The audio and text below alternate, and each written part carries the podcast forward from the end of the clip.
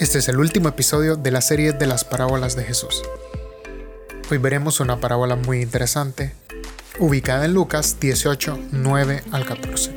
Veritas, la verdad de Cristo y su iglesia. Luego Jesús contó la siguiente historia a algunos que tenían mucha confianza en su propia rectitud y despreciaban a los demás. Dos hombres fueron al templo a orar. Uno era fariseo y el otro era un despreciado cobrador de impuestos. El fariseo, de pie, apartado de los demás, hizo la siguiente oración.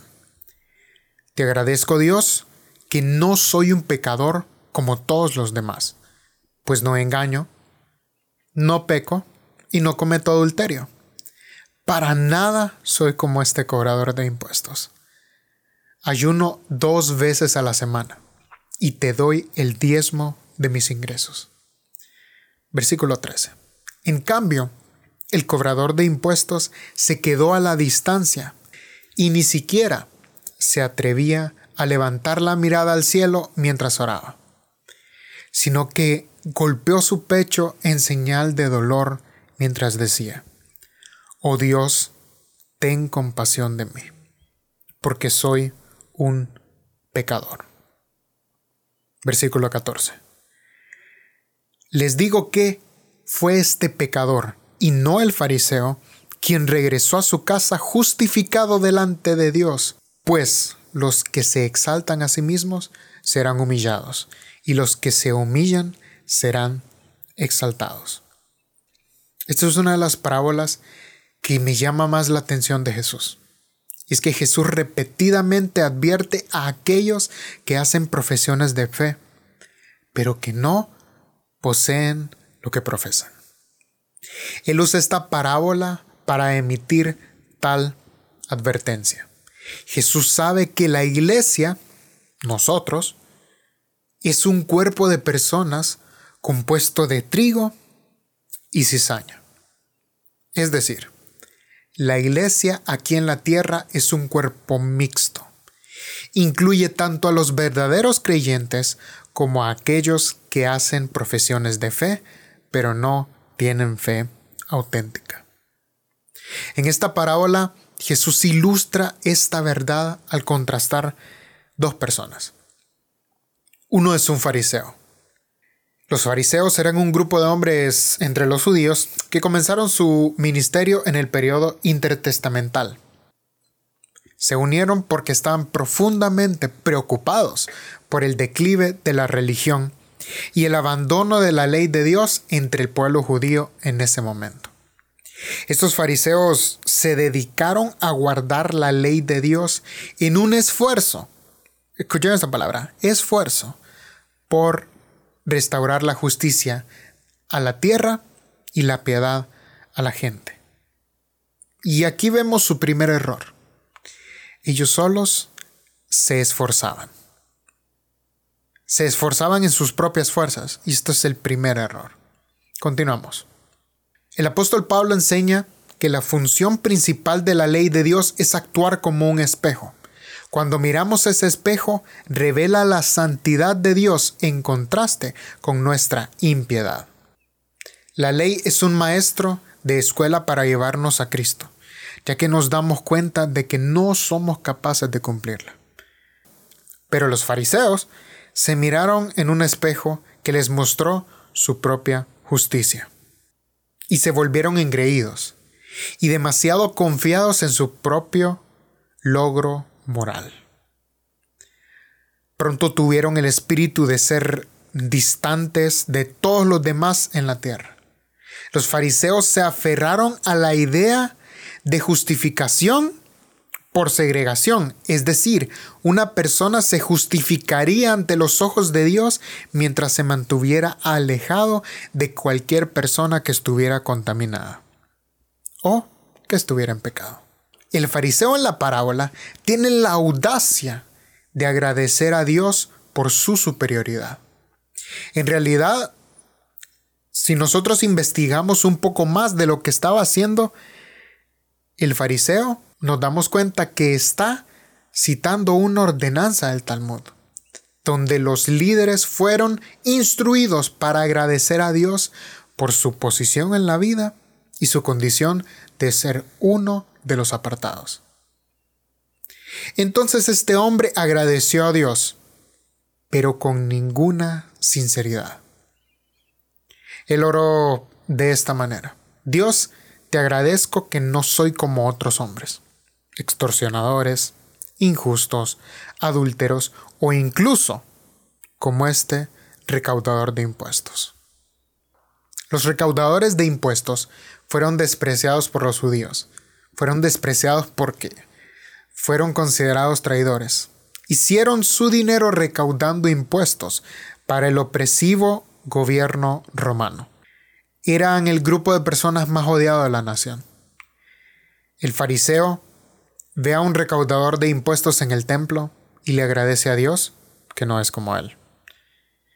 Y continúa diciendo, ayuno dos veces por semana, doy diezmos de todo lo que obtengo. Versículo 12.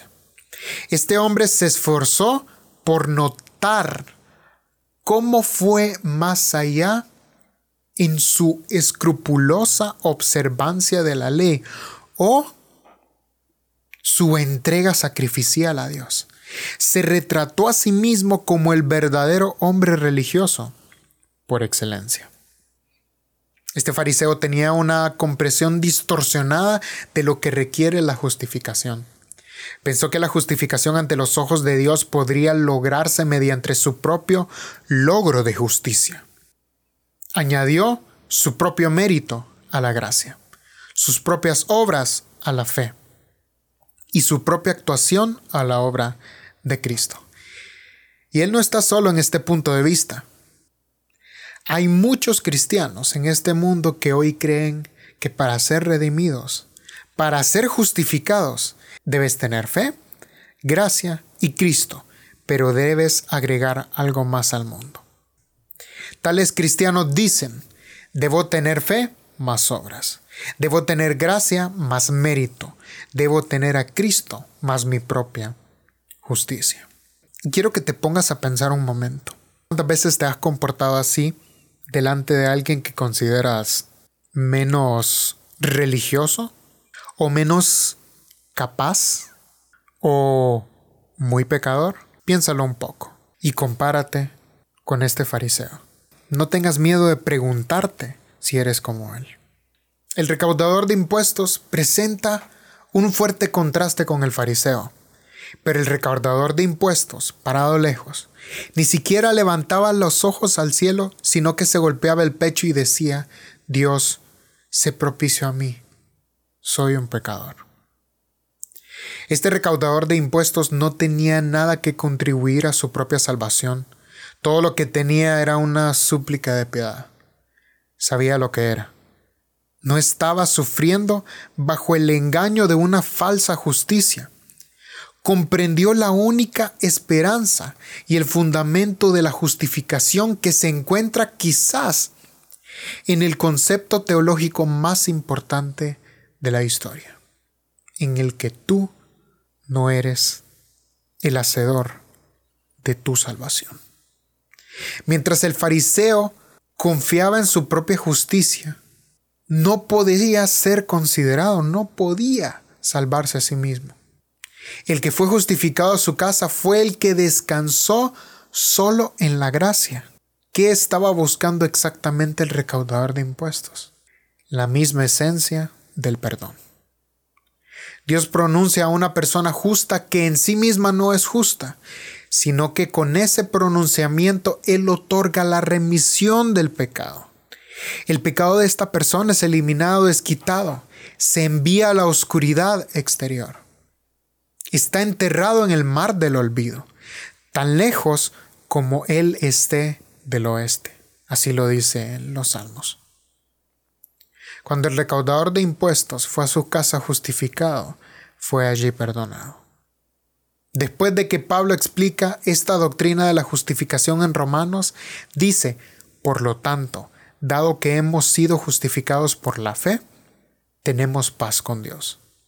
El fariseo tenía estatus, pero todavía estaba en guerra con Dios.